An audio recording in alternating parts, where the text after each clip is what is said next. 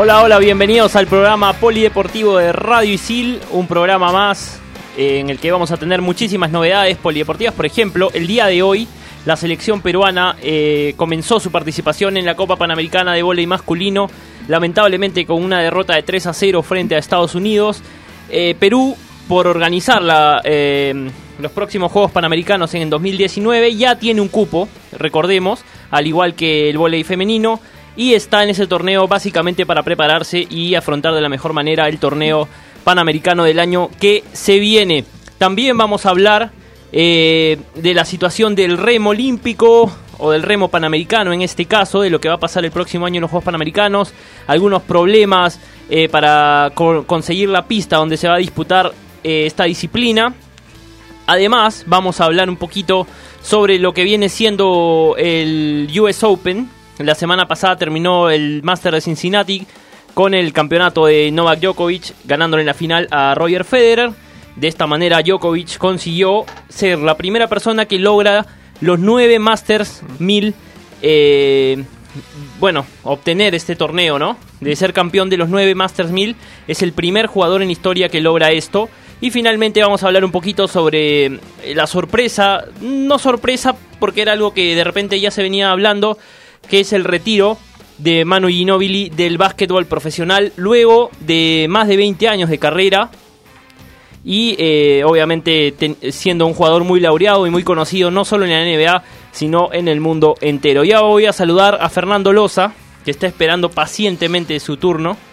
Así que te saludo Fer, ¿cómo estás? Hola Juan, ¿cómo estás? ¿Cómo estás Alberto? Sí, como mencionabas, uh, se retiró Manu Ginobili ha sido un golpe para los amantes del básquetbol, en verdad, después de más de 20 temporadas, como decías tú. A 16 temporadas en la NBA con los San Antonio Spurs. Así que sí, ha, sido, ha sido algo que, que, ha golpeado a todos los amantes del, del, básquet. ¿Cómo estás, Alberto? Hola, hola, Oscar. Hola, ¿qué tal? Fernando, hola, ¿qué tal, amigos de, de Radio Isil en nuestro programa polideportivo? Bueno, sí, tenemos mucha información y ojalá que podamos concretar la entrevista que, que tenemos pactado para hoy con un personaje importante del, del remo para hablar un poco de esta situación de que todavía no se ha definido una sede para los Juegos Panamericanos.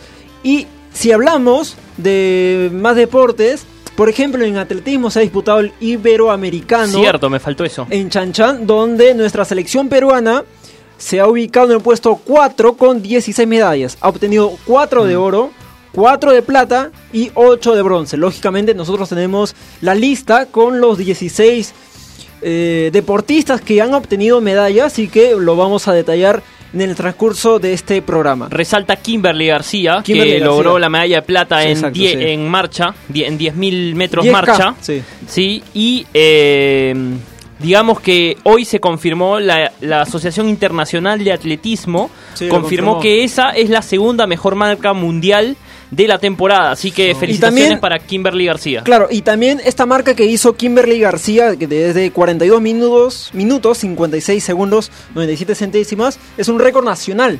Porque ella tenía eh, este récord de que databa del año 2014. Pero eh, ya pudo obtener y pudo vencer, lógicamente, su, su propia meta, ¿no? Su propia, su propia marcación que había logrado, eh, o bueno, que lo logró en este Iberoamericano. Una muy buena participación de Perú en los Juegos Iberoamericanos, ya lo decía Alberto. Eh, se disputaron este fin de semana en Trujillo, en el estadio Chanchan, que se construyó para los eh, Juegos Bolivarianos, me parece, hace algunos años. Sí, y, bueno, eh, ha quedado como legado este estadio para eh, poder albergar competencias de atletismo como este campeonato iberoamericano. Ahora también hubo, para, para poder darte el pase, Fernando, hubo un problema eh, porque yo tuve una comunicación con Saida Meneses que también, también ha ganado una medalla, plata en 500 metros planos. Em, lo que sucede es que muchos deportistas, y ella se incluía, se, están incluyendo, de que el viaje ha sido por tierra y no ha sido vuelo aéreo. Entonces, para los de Lima, digamos, puede. Es normal. Pero para los atletas que están y viven en el interior, es complicado porque tienen que viajar desde su ciudad hasta Lima y de Lima hasta Trujillo, todo en tramo en tierra. En carro. Temas de logística. claro. Y, eso ha perjudicado un poco el rendimiento. y eso, no, no, no, no, y eso sé si ha perjudicado en realidad. Ha afectado tal vez la comodidad. Claro. Claro. La que todo deportista necesita. Claro. Pero eso, más responsabilidad de quién es? De la federación. Federación de Claro, de la Atletismo, federación. no del IPD. También del IPD. Hay el I- responsabilidad claro, compartida. Responsabilidad exacto. Sí, sí, sí. sí. Para Pero- aclararle al público eso. Ah, Ahora, claro, me, sí. me llama la atención eh, la, la prueba de los eh, 5.000 metros planos. ¿Por qué? Porque el primer puesto, lo- o sea, la medalla de oro la, la obtuvo a Luz Meria Rojas, que es peruana, y la medalla de plata la obtuvo Sa- Sa- Saya Saya Meneses. Meneses, O sí. sea, medalla de oro y medalla de plata en, en 5.000 metros planos fueron de peruanos. Sí. Cosa para, para, Sí, sí, Sí, para- te- te- para- tenemos muy buenos destacar, ¿no? participantes en el fondismo nacional. Eh, es posible también que tengamos alguna medalla en lo que es maratón, eh, pruebas, pruebas sobre todo de resistencia.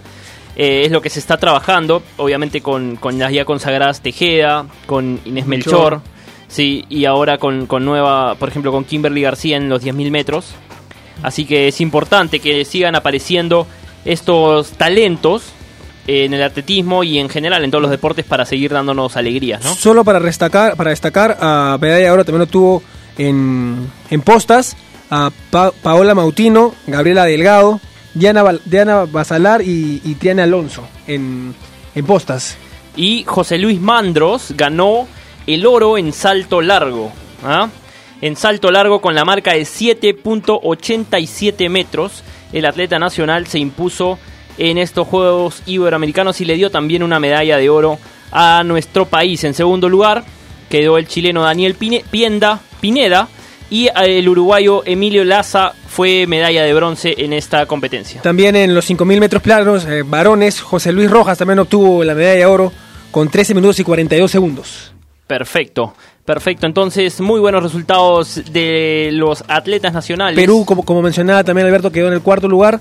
Ah, por encima quedó Brasil, que obtuvo 34 medallas, Colombia que obtuvo 19 y España que obtuvo 18 y Perú en el cuarto lugar con 16 preseas. Es importante porque hablamos de Brasil, Colombia y España y son potencias mundiales en, en el deporte y, y lue- En y general. queda- y quedar luego de, de ellos en, en la en el medallero final eh, habla habla de un muy buen trabajo en esos atletas y en general del IPE creo que se está trabajando bien Está- ese avanzando. tema y, y está avanzando el apoyo a los deportistas.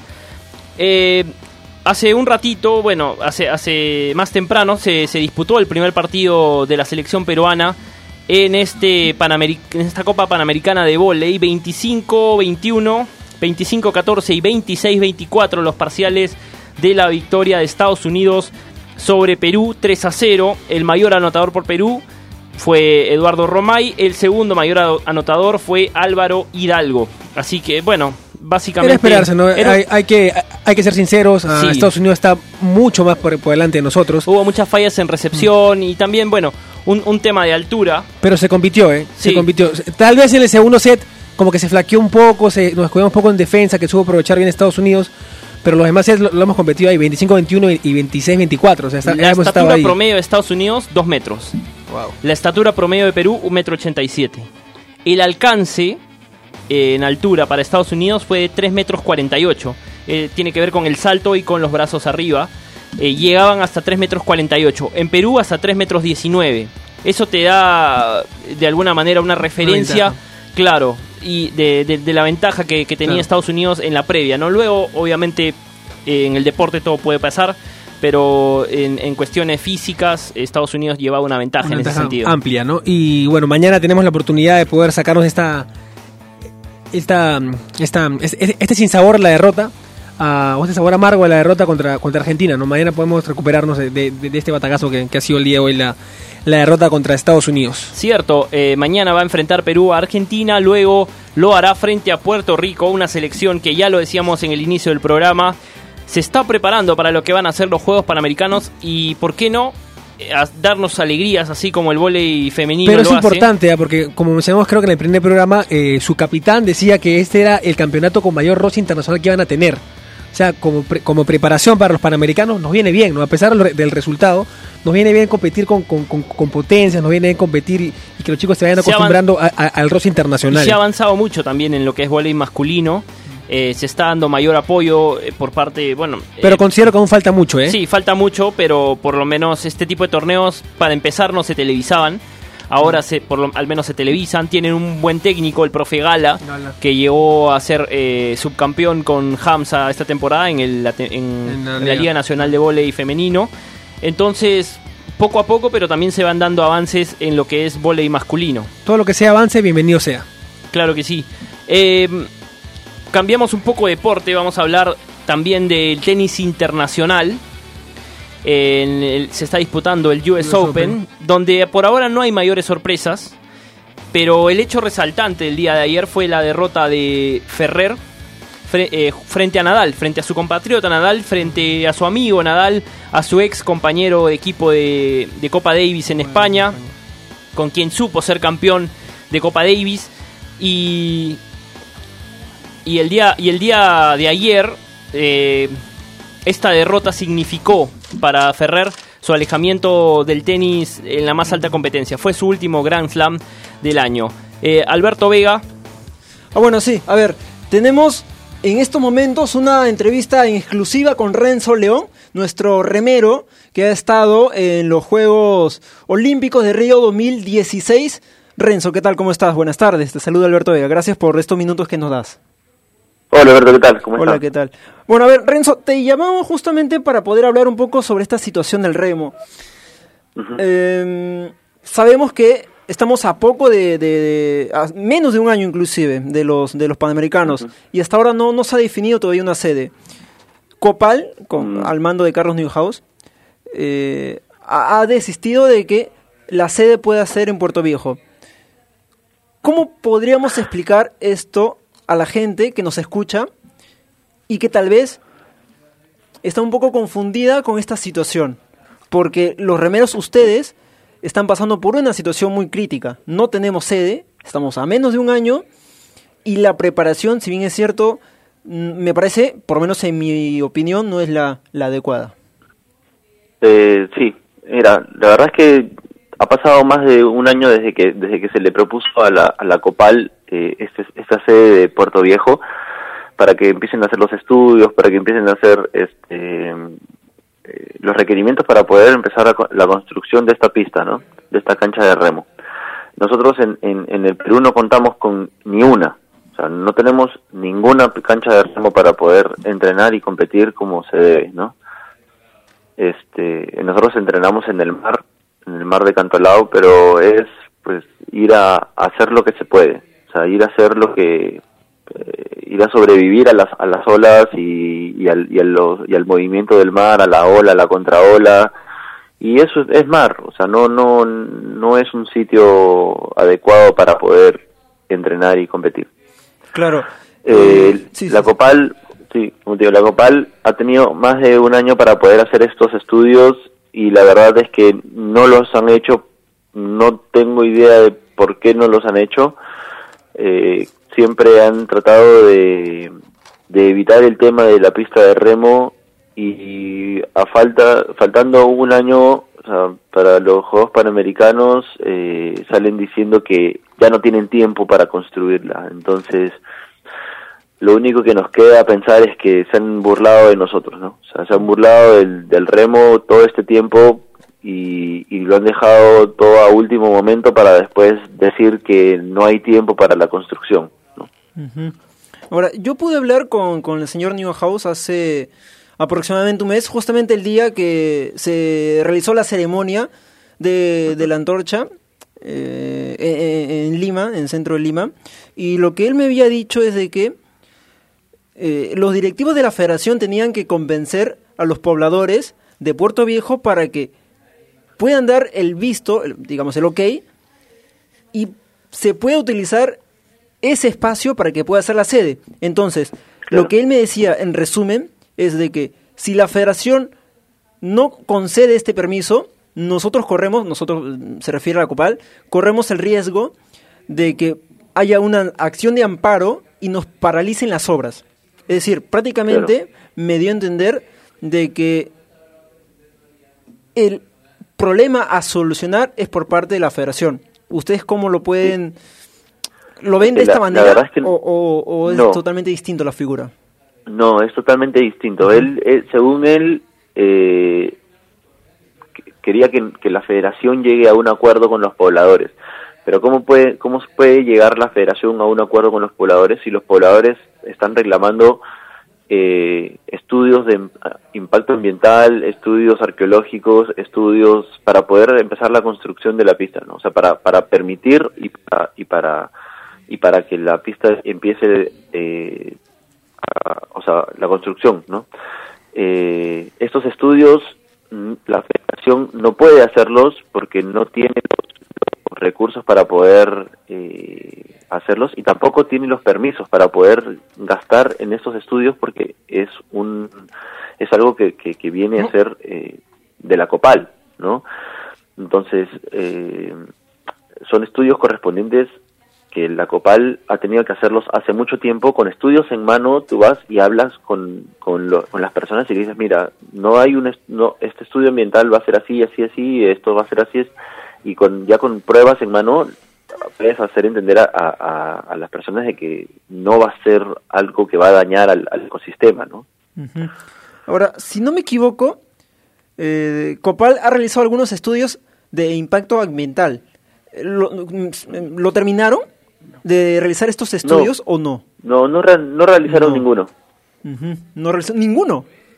Ninguno, no, no hicieron ninguno. tuvieron tuvieron un, un, un, un, este un estudio eh, de arquitectura, de arquitectónico, pero pero fue gratis porque lo hizo una persona de, de la Federación Peruana de Remo. O sea, lo, llegamos hasta ese extremo de presentar el estudio eh, de arquitectura, no, sé cómo se llama, pero eh, que también tenía que haber sido eh, cubierto por la COPAL, pero, pero se, lo, se le dieron gratis porque lo hizo alguien de la federación, para poder, eh, no sé si ahorrar tiempo, ahorrar dinero o no sé. Renzo, ¿qué tal? Oscar, Castro te saluda, perdón. Hola, ¿qué tal? Sé que o, pudimos conocer hace algunos días que se le envió una carta incluso al presidente de la República contándole un poco el problema y contándole qué, soluciones se pueden dar o de alguna manera por qué caminos puede ir eh, es el tema, ¿no? ¿Ha habido respuesta del Ejecutivo? No, creo que aún no hay, no hay, no hay una respuesta del Ejecutivo. También hay una carta de la Federación Internacional de Remo eh, dirigida a la COPAL que tampoco hizo caso, o sea, no sé, no, no fue no sé si recibida o vista o, acogida por, por dicha institución, por la COPAL. Este, la Federación Internacional de Remo eh, pedía y les decía a la COPAL que tenían todo el apoyo de ellos también para, para hacer esta, esta cancha, ¿no? Entonces, mira al extremo, al extremo que estamos llegando. O sea, estamos llegando a que la Federación Internacional de Remo, la Federación Mundial de Remo, está interviniendo en, los estudios y en, el, en la realización de los Juegos Panamericanos que son exclusivamente de, Perú, ¿no? Para poder interceder y para poder hacer una cancha de remo. No solamente es hacer una cancha, es hacer la única que tendríamos, porque no tenemos más, no tenemos cancha de remo. es hacer, hacer la cancha. Claro, y, y, antes dónde entrenaban, porque a, Río fuiste tú, fue fue Camila Valle, eh, ¿dónde entrenaban? Nosotros entrenamos en el mar. Ajá. O sea, entrenamos hace años en el mar, pero el mar cada año que pasa es cada vez más este es imposible remar ahí, remar en buenas condiciones, o porque cada año que pasa se pone peor, se pone más feo, incrementan las olas, incrementan la contraola, el, el muelle que, que se que se construyó en DP World eh, en el puerto del Callao hizo que la que las corrientes del, hacia la hacia la cancha que nosotros teníamos bueno cancha te lo digo entre comillas no hasta el sitio la bahía que nosotros remábamos era se hace se haga cada vez eh, más difícil de practicar este deporte. Y bueno y ahí es donde donde la Federación hace sus campeonatos nacionales. O sea te digo niños de 13, 14, jóvenes de 15, 16, 17, 18, eh, competimos no solamente contra, contra, contra los rivales, sino contra la mar brava, o sea, la, la mar, eh, el mar de, de, olas y, eso que puede traer muchas y no, no solo que puede, sino trae, y hay muchos chicos que se lesionan. Entonces nos exponemos mucho también a, a, tener que estar lesionándonos, a tener dolores, a tener que dejar el remo por, por, por algún tipo de, de inflamación en la espalda o algo de eso. Claro, no son unas condiciones más óptimas. Y para ti, eh, ¿cuál, cuál sería la solución entonces? ¿Qué, qué- qué esperas? ¿Cómo, o cómo, cómo, ¿Cuál sería el ideal de aquí a, a los Juegos Panamericanos? No, la verdad es que yo ya no espero nada. Sea, después de todo lo que ha pasado, de todo lo que se ha dicho, yo estoy lo único que lo único que voy a dedicarme es a entrenar y, y a ver pues dónde dónde van a querer hacerlo porque ya no me queda otra. O sea, no no tengo nada, no, no, no tengo ya no sé qué, qué, qué pensar de, de, de esto. O sea, yo tenía toda la la intención y la, aún la tengo, la mantengo de, de poder dar lo mejor de mí en, en los Juegos Panamericanos de Lima y sacar una medalla. Vamos a ver cómo cómo va este proceso, dónde vamos a entrenar, cómo lo vamos a hacer. Eh, va a ser muy difícil si no tenemos un sitio donde entrenar, pero bueno, lamentablemente ya no ya no espero nada, simplemente a dar lo mejor de mí y, y- y eso.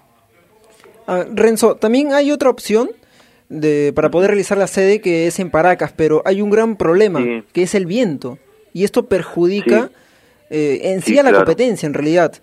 Em, perjudica todo Claro. en realidad porque los vientos en Paracas son muy fuertes nosotros hemos tenido campamentos de entrenamiento allá y entrenábamos de cua- desde las 4 de la mañana hasta las siete y media 8 casi 9 de la mañana y ahí empezaba el viento ¿no? ujú.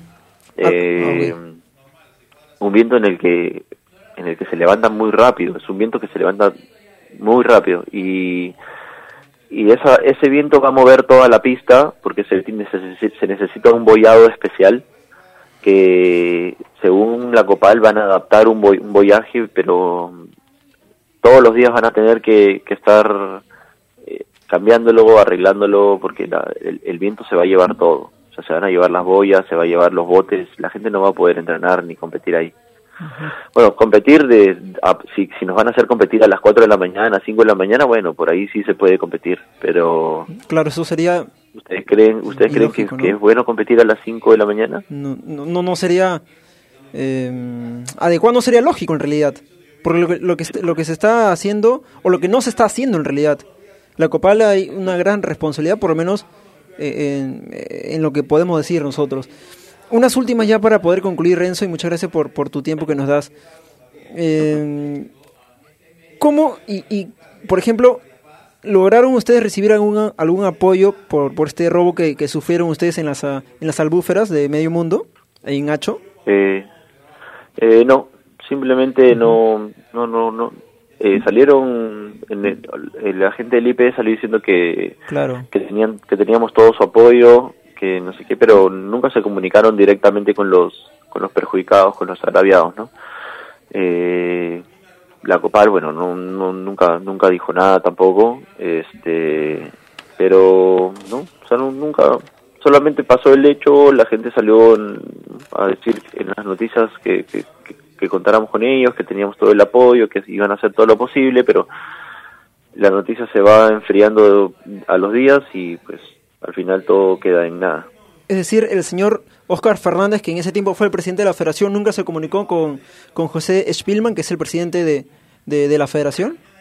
Mm, Yo la verdad no sé, o sea, no sé si se habrán comunicado entre ellos, mm, no tengo idea, pero a mí, que fui uno de los de los agraviados, no, nunca me llegó una comunicación, ni y lo peor es que no me llegó comunicación ni siquiera del- de, de mi propia federación, o sea, no, ni, ni el señor Spielman eh, se comunicó conmigo para saber cómo estábamos, cómo estaba, qué sentía, qué, qué es lo que me pasaba. Sí, sí recibimos un, un apoyo de, de parte de ellos para poder este, regresar a Lima y, y esas cosas, ¿no? Pero pero no nunca nunca tuvimos un, un encuentro directo y, y, y normalmente él va a entrenar a la punta y cuando nos hemos cruzado simplemente nos saluda y nada más no, nunca de la federación nunca nunca nos, nos, nos juntamos a conversar sobre lo que había pasado Eh, Bueno, Renzo, ha sido muy amable. En verdad, esperamos que se solucione el tema, que, que sea lo mejor. Eh, se valora mucho también tu, tu esfuerzo, el esfuerzo que, que has hecho desde siempre, creo, por, por defender a- eh, al Perú. Y, y muchas gracias por esa comunicación y la mejor, lo mejor de los éxitos. no gracias a ustedes muchas Dale. gracias Gracias, Renzo. Listo. Renzo León estuvo con nosotros. Vamos a una pausa y volvemos con más.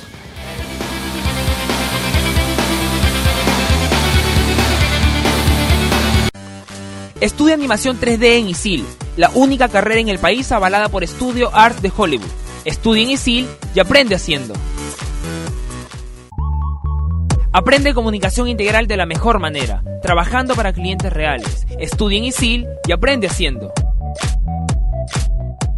Estudia nuestras especialidades de computación e informática en ISIL y podrás obtener las certificaciones más destacadas de la industria. Estudia en ISIL y aprende haciendo. Más información en isil.p.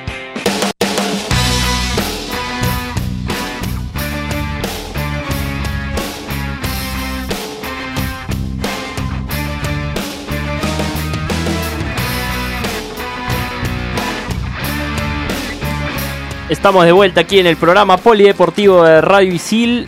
Y antes de la entrevista con Renzo León, una entrevista de verdad eh, reveladora, una entrevista que a mí me dolió, la verdad, todo lo que está pasando en el remo. eh, y, y yo valoro mucho que, más allá de eso, eh, este, este amor que tienen es- esos deportistas por, por seguir defendiendo nuestros colores, a pesar de todas las dificultades que tienen, le- les ponen todo tipo de trabas y ellos, ellos siguen esforzándose y, y lo dijo. Lo Pero- dijo. Mi, mi- pero- mi- mi reto es la el- en los próximos Panamericanos una medalla para el Perú. Pero sí reflejó toda la frustración y, todo, y toda la indignación que Es tiene lógico, dentro, obviamente. sí. Es lógico. Ahora, An- sa- pa- para ya poder pasar a otro tema. Él lo resumió prácticamente en decir, no esperamos nada. Porque de Copal prácticamente la federación no está esperando nada. Ha tenido con el anterior presidente que ha sido Luis Alastar, no se ha elaborado nada, no se ha hecho nada. A pesar de que se le han propuesto, de que se le han dado los proyectos, pero no se ha hecho nada. Con el señor Newhouse tampoco no se está avanzando nada. Entonces hay algo que lógicamente preocupa porque estamos a menos de un año de los Panamericanos. Y Camila Valle, ya para poder pasar a otro tema, Camila Valle resumía y escuché una entrevista que le hicieron en el siguiente textual. Y decía cuando, cuando ella entrenaba en, en- el mar, parecimos, parecemos un barquito flotando en el mar. Porque es lo que en realidad están haciendo. Están flotando, no están entrenando. Porque no lo están haciendo. No porque sea culpa de ellos. Es por la responsabilidad de otros. claro. Y eso Sí. hay que saber marcarlo y definirlo. Sí, sí, está, está clara la frustración de los deportistas y es lógico, la entendemos y los apoyamos. En realidad, eh, en todo, en todo, desde aquí los vamos a apoyar y, y- ya saben que tienen una ventana en nosotros para poder comunicarse y contarnos cómo va ese tema. Antes de la entrevista hablamos un poco del US Open. Eh, hoy juega Federer, ayer jugó Nadal, le ganó a Ferrer, ayer jugó Del Potro, también clasificó. Y eh, sobre el partido de Nadal, decíamos eh, que Ferrer se retiró ya del, del tenis el día de ayer con la derrota. Supo ser campeón de Copa Davis con, ju- justamente con Nadal. con Nadal, claro. Sí. Eh, el mismo año que, que España jugó eh, la primera fase del Grupo Mundial frente a Perú. Aquí 2008, en Lima. 2008. Sí. Eh, con Luis Horna, ¿puede ser? No, Si pero Luis Horna se lesiona el primer- partido. ¿no? Luis Claro. Horna era nuestra mejor carta y se lesiona. Se lesiona y me parece que juega un partido, pero Sí. a media máquina. Eh, Y lo reemplaza Matías Silva en el primer partido Está- contra Almagro, si no me equivoco. Está claro que Perú, bueno, si Perú ya tenía pocas posibilidades con Luis Horna, imagínense sin Luis, luego ese equipo español termina siendo campeón de la Copa Davis, una generación dorada eh, del tenis español. Y si de generación dorada estamos hablando, hablemos un poco del básquet, de la generación dorada de Argentina. Y Golpe quien- duro, ¿ah? Sí, Sí. Y quien estuvo al mando de esa generación dorada argentina que supo ganar el oro en Atenas 2004 fue Manu Ginóbili, que el día de ayer anunció su retiro. Nos dolió a todos, porque más allá.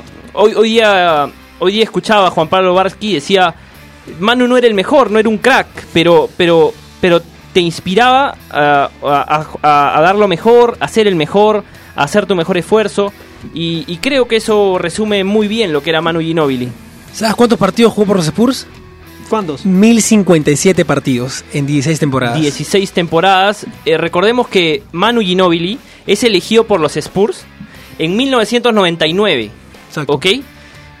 Y es elegido como la opción número 57 de 58. Wow. Sin embargo, ese año no empieza a jugar con los Spurs. Sigue jugando en Italia, en el Kinder Bologna. Gana la Copa Italia, gana la Liga. Italia, gana la Euroliga, gana, lo gana todo. luego de eso va al Mundial de Indianápolis en Estados Unidos en el 2002, le ganan a Estados Unidos por primera vez en la historia argentina, le gana a Estados Unidos, pierde la final con Yugoslavia, pero ya se Pero- empiezan a pero tú sentar sabes que la las final bases. se lesiona. A- Sí, Antes claro. la final se lesiona, no puede jugar la final. Perfecto. En- entra a pocos minutos, pero no- Argentina no le alcanzó para poder ob- ob- ob- obtener el primer lugar, ¿no? Eso fue trampolín para que los Spurs empiecen a tomar en cuenta a Manu a partir de la temporada 2002-2003. Y, y Manu en esa primera temporada de novato es campeón de la, de la NBA, logra el anillo. 2003, 2005, 2007 y 2014. Cuatro, cuatro NBA, sí. lo- los cuatro anillos que tienen los Spurs con Manu Ginobili en la cancha. Y luego de eso, bueno, ya todo lo que todos conocemos, ¿no? Eh, el, el oro olímpico increíble en Atenas. Y bueno, bronce y, bronce fue en, en Pekín. Pekín. Sí, en 12, Pekín. 11 Pekín, sí. Sí, un jugador que lo dio todo, eh, muy identificado con San Antonio y que de hecho se le va a extrañar en la NBA. eh, ya con 41 años era difícil que continúe. Y se retiró de la selección argentina después de Río 2016. Sí, después de un Río 2016 donde no se le auguraba mucha, muchas opciones a Argentina, pero que con jugadores antiguos, de repente como, como Escola ya en su última etapa, como Manu Ginobili, eh, jugadores nuevos con Campazo, con la Provítola, tuvo un- un- una clasificación casi heroica frente a Brasil. Perdía por 5 puntos en el último, ya en los últimos segundos. Un Brasil que tenía un muy buen equipo. Argentina fuerza el overtime, logran ganarlo en el overtime. Y luego ya frente al Dream Team de Estados Unidos, cuartos poco se podía final, hacer. ¿verdad? Cuartos de final, poco se podía hacer. Vamos a extrañar definitivamente a Manu Ginobili en el básquet y en el deporte en general. En general, sí. Bueno, ya le ponemos. Sí, hay que ponerle punto Sí. final.